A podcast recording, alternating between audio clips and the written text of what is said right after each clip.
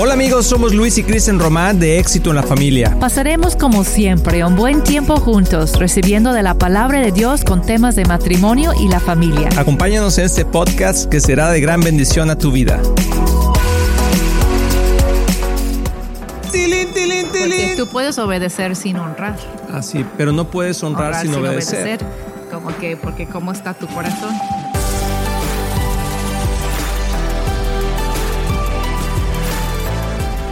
Hola amigos, bienvenidos a este tu programa Éxito en la Familia. Esta es la segunda parte de esta serie que estamos haciendo, que estamos muy ani- animados, que se llama Cuando estás en casa.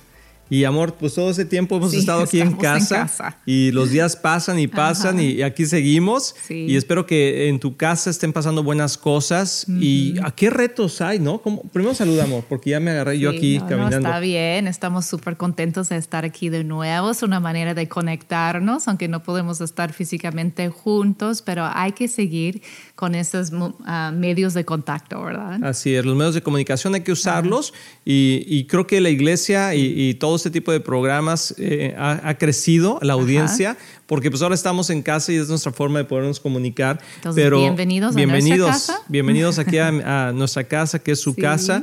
Y estamos aquí improvisando un poquito, entonces pues ahí apóyanos con cualquier detalle que tú veas, pero lo estamos haciendo con mucho cariño, Sí. con mucho amor para poder seguir conectados. Y, y bueno, estamos hablando, amor, de eh, cuando estás en casa. ¿Y qué, qué cosas pasan cuando estás en casa? Nosotros estamos pensando, algo que pasa, no sé si les ha eh, sucedido en este tiempo, es que hemos comido más. Oh, sí. Ah, La verdad ha sido muy diferente para mí, por ejemplo, que yo tengo ya mis hijos crecidos, ya Adultos. son adultos. Ah, el, mi pequeño tiene 21 años. Y todavía viven aquí en la casa. Pero viven aquí, son solteros y viven aquí en la casa, pero la verdad como que tienen sus propios trabajos y, y vidas, duermen aquí, comen aquí de vez en cuando normalmente, pero no nos vemos tanto obviamente cuando, cuando eran niños.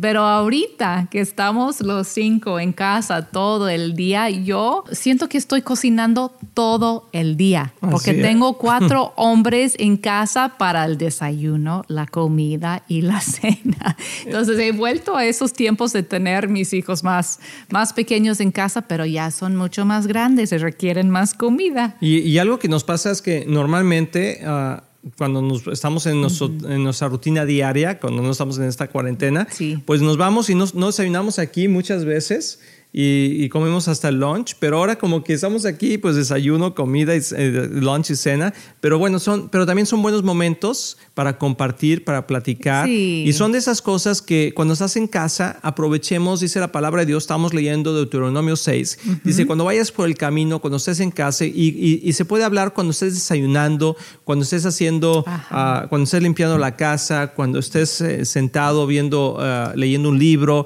de repente haz esas preguntas de cómo estás, esas preguntas intencionales para tener pl- pláticas ah, más profundas. Y para crear unidad familiar. Tilín, tilín, tilín. Yo lo dije como siempre en 100 palabras, Cristian lo dijo en 3, para tener unidad familiar. Y una bendición sobre nuestros hogares, viendo Deuteronomio 6. Eso era el, el propósito, lo que Dios quería, lo, quería lograr, es que los hijos de los israelitas crecieron con un respeto hacia Dios, hacia sus leyes, para que podrían vivir bajo bendición. Así es. Entonces hay que, hay que saber, hemos estado hablando de eso, ¿verdad? Así Como- es.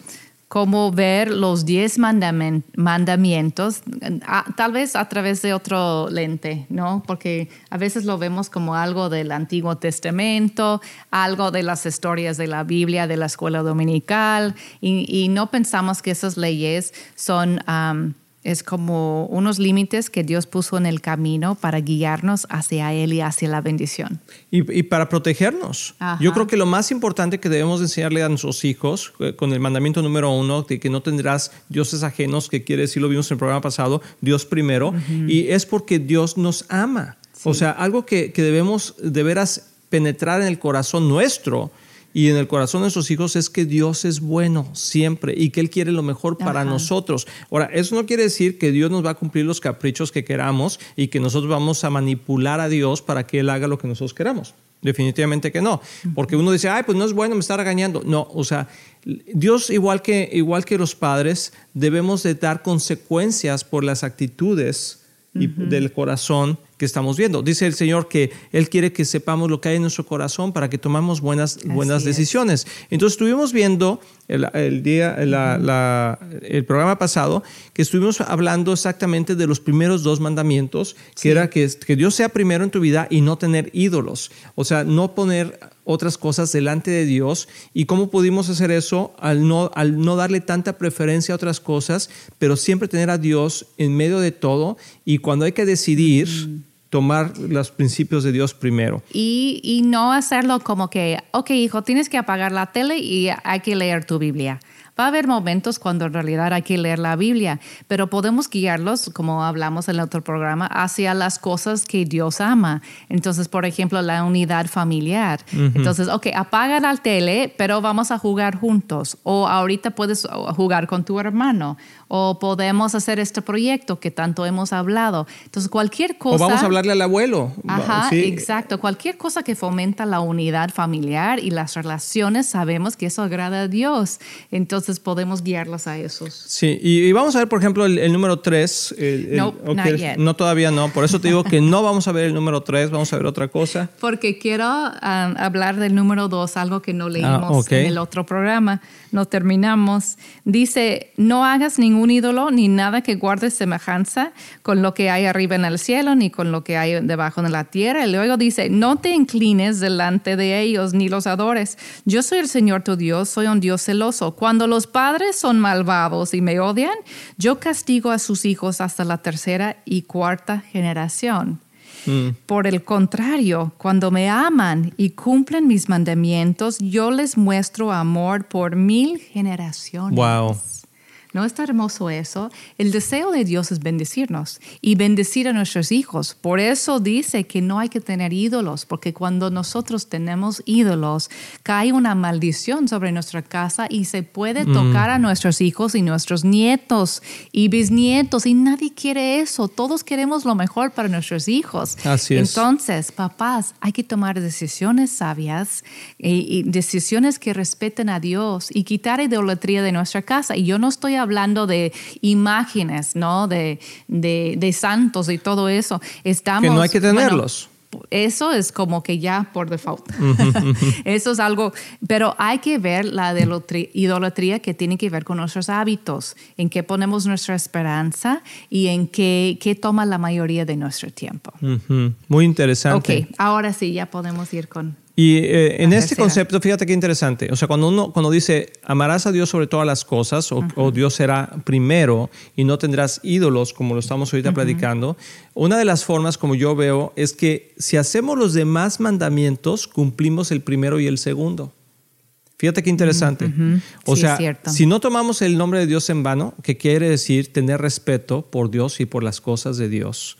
y obviamente no tomar el, nombre, es que sí, hombre, o sea, como que dices, por Dios lo hago, ¿no? Pero no lo cumples o no respetas lo que dices o no respetas lo que Dios dice. Insincero, vano, la vanidad tiene que ser con insincero o vacío. Entonces puede ser como un ¿Una blasfemia? Blasfemia o puede ser cuando no tomas en serio lo que tus promesas hacia Dios.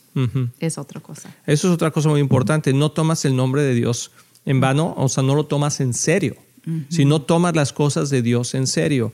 Y por ejemplo, dice el, número cuatro, y los vamos a juntar porque tiene mucho que ver, dice, acuérdate del día de reposo para santificarlo. O sea, otro mandamiento importante es descansar un día a la semana para poder fomentar la unidad con tu familia, con la gente que amas y con Dios. Y poder tomar ese tiempo, no es que todo el día te la pases leyendo la Biblia, pero sí eh, recordar lo que Dios hizo esta semana ah, eh, por nosotros o lo que Dios hizo, recordar algo que Dios hizo en su palabra. Creo que siempre podemos, y creo que deberemos hacerlo también más seguido nosotros, lo hemos hecho en diferentes ocasiones, pero recordar de las cosas buenas que Dios ha hecho. Sí, y ese tiempo de sábado, ah, bueno, ahorita... Bueno, sábado, no, no. No, bueno, sí, o sea, sí, pensé que estabas diciendo sábado, pero no lo dije. wow, dijiste, ay, anda muy mal, como que no puede pronunciar sábado. Ok. Bueno, estaba hablando en el, el Sabbath. Um, esa, ese concepto, ahorita puedes pensar, bueno, estamos descansando demasiado ya, lo que queremos es salir a trabajar y hacer otras cosas, ¿no? Así es. Pero no nada más es el descanso físico, es el descanso mental también, es, es um, poner prioridad en apartar tiempo para Dios, ¿no? Entonces podemos uh, ver servicios en línea, ¿verdad? Tú puedes ir a la iglesia en línea, virtual, y animar a todo, tu, familia hasta sentarse y, y, ver el servicio, y no nada más ver, pero participar. Participar de eso. Que no sé, antes de irnos a anuncios, quiero darte un anuncio importante. No sé cuándo veas este programa, pero ahorita lo estamos, estamos en cuarentena y estamos teniendo un tiempo de oración todos los días al mediodía, a las 12.30 en español y a la una bilingüe. Y es un buen momento para conectarte y, que podamos estar juntos. Lo puedes, te puedes conectar en, en Facebook todos los días en Éxito en la Familia a esa hora 12.30. Y hemos tenido niños conectados, jóvenes, padres, o sea, a veces el papá está trabajando en un lado y se conecta a esa hora y la mamá está en la casa con los hijos o todos están ahí en familia y estamos tomando la comunión juntos, sí, que ha sido una gran, gran bendición. Y todo eso es parte de poner a Dios primero. Y creo que eso nos ayuda a tomar ese día de reposo o ese tiempo de reposo para poder poner nuestras prioridades en orden. Amén. Entonces, ah, pues no sé, amor, antes de, de, irnos a esa pausa, no sé si quieras decir algo más que tiene que ver con el sabes. Bueno, una cosa es, es entender que, como dijimos en el principio, hay que amar lo que ama Dios lo que Él ama. Entonces, con nuestros hijos grandes, por ejemplo, que dicen, ay mamá, yo no tengo ganas de hacer eso, no. Entonces, pregúntales qué es lo que tú quieres hacer y podemos acompañarlos en sus actividades. Obviamente, no, depende de qué es la actividad, pero no queremos siempre jalar o obligar a nuestros jóvenes a hacer lo que nosotros queremos. O eso es lo que para mí es adorar a Dios y lo vamos a hacer todos juntos. Pero no, hijo, ¿qué, qué es lo que a ti te gustaría hacer? ¿Qué, qué podemos hacer contigo? Y, y, esa unidad es lo que agrada a Dios. Sí, y, y creo que una cosa importante es poder animar a tus hijos a que tomen ese tiempo con Dios a solas, que se vayan a caminar, que vayan al jardín, que vayan a tomar, o sea, no sé, que hagan algo y que tomen su Biblia y tomen un poquito de tiempo para darle gracias a Dios por lo que Él está haciendo en sus vidas y por quién Él es. Entonces vamos a regresar después de esta pausa, no te vayas, estás aquí en éxito en la familia.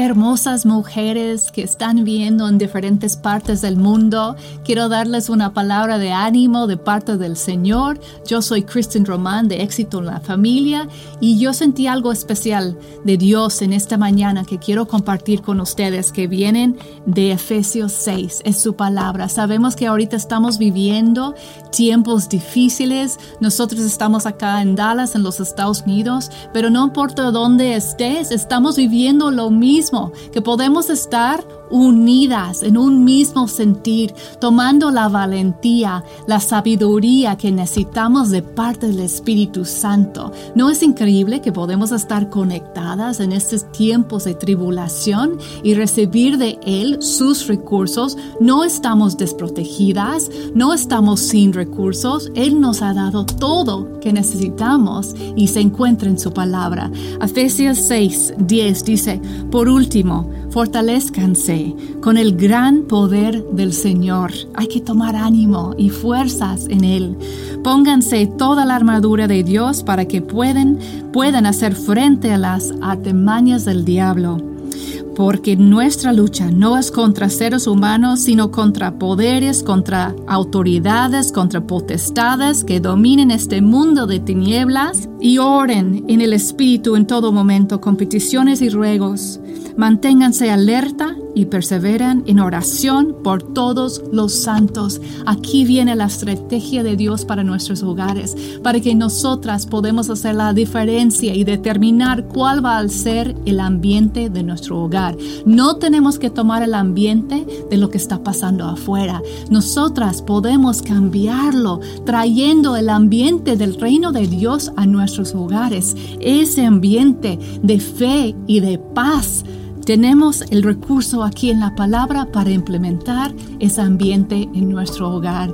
Quiero animarlas Mujeres somos fuertes y esos somos, son los momentos cuando podemos levantarnos en su poder, como las mujeres de la Biblia, como Débora, como Miriam, como Esther, mujeres con un llamado fuerte en un tiempo indicado. Esto es nuestro tiempo indicado de levantarnos fuertes y unidas en su espíritu y con su poder. Les mando mucho ánimo y mucho amor.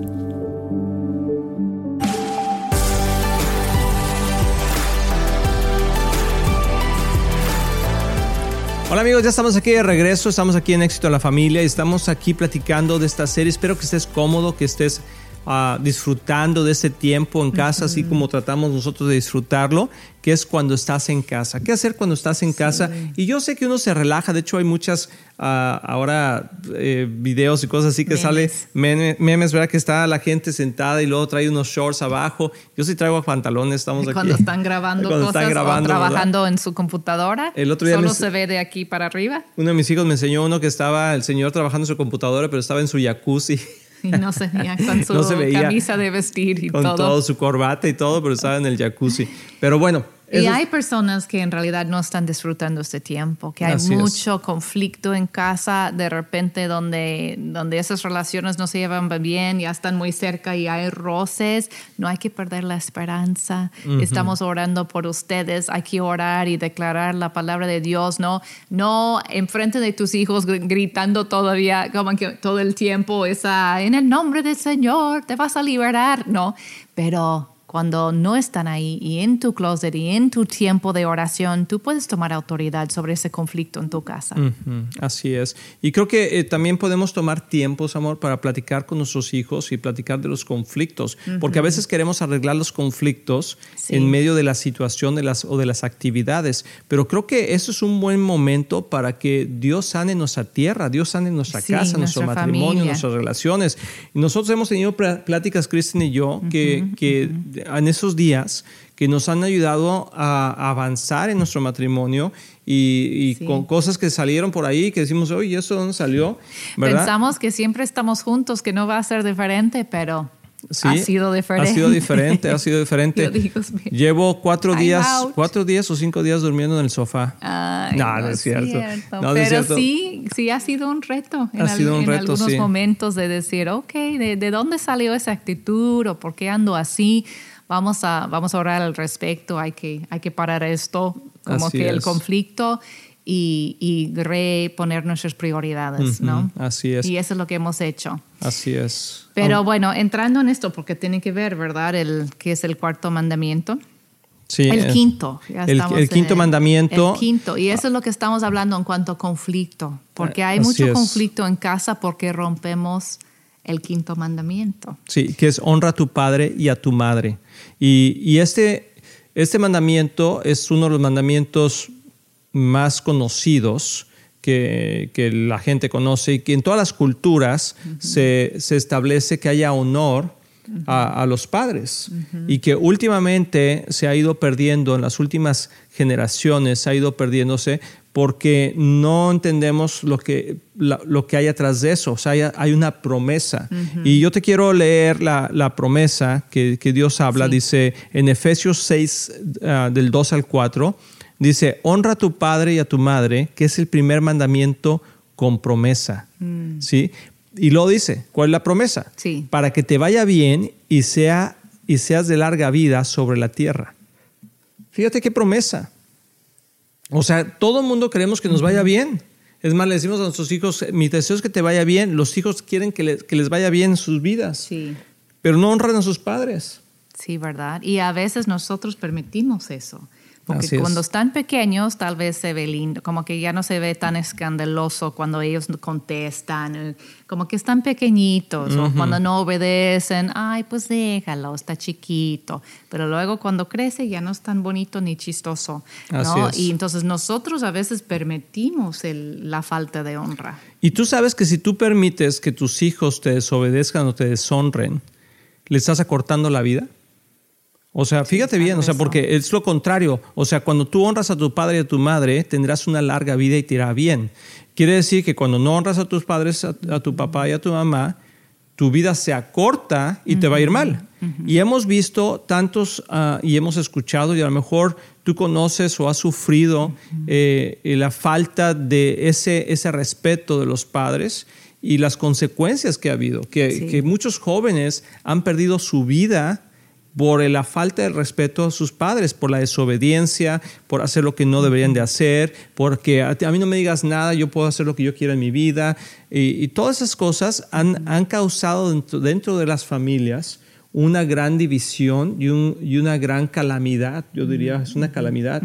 Pero Dios está diciendo, ¿por qué no le enseñas a tus hijos? Y respetar, eso es algo bien interesante, respetar no es solamente que vas a hacer lo que yo digo y ya, basta. Obediencia, es diferente. Sí, es diferente, porque tiene que ver con respeto, con honrar, con, con, es una actitud del corazón. Tilín, tilín, tilín. Porque tú puedes obedecer sin honrar. Ah, sí, pero no puedes honrar, sin, obedecer como que, porque cómo está tu corazón, eso es lo, importante. Así es, entonces ah, el, honrar tiene que ver con poner a la otra persona primero antes de, ti mismo, darle valor a lo que la otra persona dice y, como, y conforme la vida va pasando y los hijos van creciendo, esa, esa opinión tuya en el principio es, pues es ley. ¿Verdad? No vas a hacer eso, tiene dos años, pues no lo vas a hacer. Pero cuando tiene 18, 19, 20 años, y ya no es una ley en el sentido de que lo tiene que hacer, pero, por, pero sí es un buen consejo. Y el consejo se puede tomar y te puede dar muchos beneficios. Entonces, unos, los hijos que aprenden a honrar a sus padres es que eh, aprenden a escucharlos, a tomar su consejo, a obedecerlos, para que entonces entiendan que les va a ir bien. Y a veces los papás no están en lo correcto, yo, yo lo sé. Por eso, por eso el siguiente versículo, si lo, si lo ponemos de esa manera, dice, y ustedes padres no provoquen a sus hijos a ira, sino críenlos y disciplínenlos en, en la amonestación del Señor o en el amor del Señor. Porque no hay nada más frustrante para un niño que ya está creciendo, un jovencito, un adolescente, darle reglas sin explicaciones. Es como provocar ira, que respétame porque soy tu madre y yo digo. Así es. Ok, está bien, pero... Está bien si tienes cierta edad. Sí, cierta edad, pero ya yo recuerdo que mi papá, ay, cómo nos frustraba eso, porque nos daba como que órdenes y nosotros, pero ¿por qué debemos hacer eso? Porque yo soy tu padre y yo dije, ok, pero una explicación sería bueno, ¿no? Como que ya a cierta edad. Entonces es, bueno saber cuándo hay que dar explicaciones a tus hijos que Así es. tienen que saber el porqué atrás de, lo que estamos pidiendo a cierta edad. Y, bueno, yo creo que tenemos todo un curso que habla sobre eso, sobre las cuatro etapas de, de los hijos.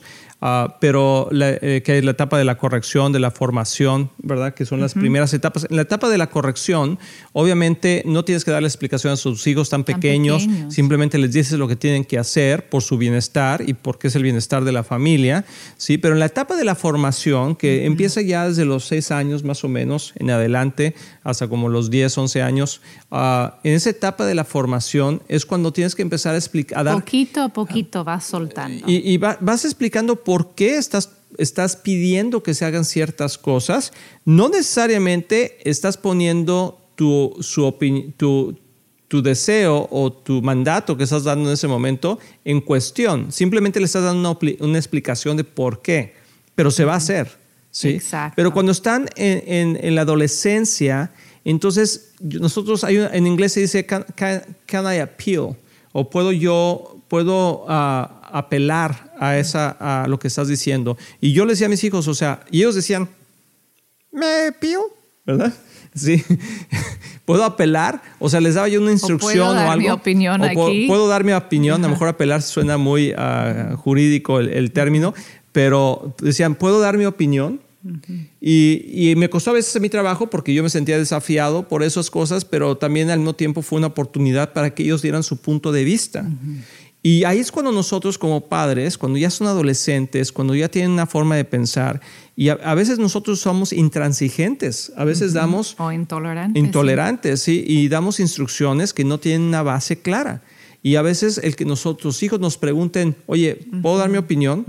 Pero eso es la, esa es la pauta, para, porque todavía cuando ellos dan su opinión, aunque estén en desacuerdo contigo, están diciendo, te estoy honrando, pero me gustaría dar mi opinión. Sí, sí, y, y, eso, o sea, que los hijos den su opinión o puedan estar en desacuerdo con nosotros, no significa que no nos están honrando.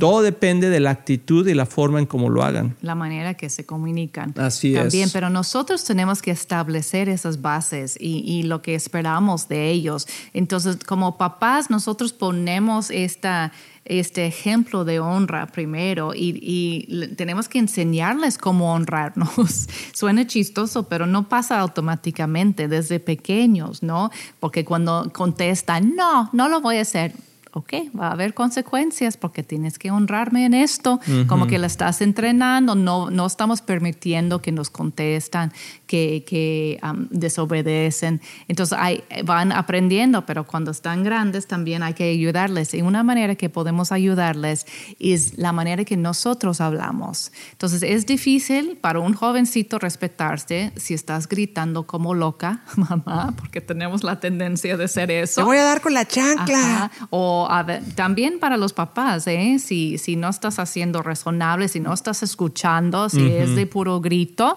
es difícil honrar. Entonces, no, hay que ayudarles también uh -huh. con nuestro ejemplo. Y la otra manera es cómo hablamos nosotros acerca de otras personas, en especial nuestro cónyuge, uh -huh. de, de su papá o de su mamá. Porque si estamos hablando mal acerca del papá o algo cuando sale del cuarto, ¿cómo vamos a esperar que ellos lo honran si no estamos honrándolo? Uh -huh. Entonces, mamás, hay que tener cuidado con eso. Y quiero terminar esta parte por decir que uh -huh. uh, el honrar, como tú lo estás sí. diciendo, tiene que ver con autoridad también. Entonces, si tú y yo como padres no honramos a las autoridades que están sobre nosotros, uh -huh. porque todo el mundo tiene una autoridad, todo el mundo está bajo autoridad. Sí. Y si tú no honras a las autoridades, puede ser tu, tu patrón, tu jefe, puede ser no sé, el policía, las leyes, etcétera. Si tú no las honras, tampoco tus hijos te van a honrar. Sí. Entonces, si tú no honras las, las, las leyes comunes y la autoridad general, menos tus hijos uh -huh. van a poder hacerlo en tu casa. Sí. Entonces, espero que todo esto te esté ayudando para sí. qué hacer en esos momentos en casa. Creo uh -huh. que implementar eh, las leyes de Dios en el corazón de nuestros hijos y los diez mandamientos es una excelente forma de llevar a cabo Deuteronomio 6. Nos vemos en el siguiente programa. Espero que lo estés disfrutando aquí en tu casa, aquí en Éxito en la Familia. Estamos muy emocionados en anunciar que ahora los podcasts de Éxito en la Familia son parte de XO Podcast Network, que pertenece a Marriage Today, el cual está dedicado a ayudar matrimonios y familias a tener éxito. Visita el sitio marriagetoday.com o éxitoenlafamilia.com para más información.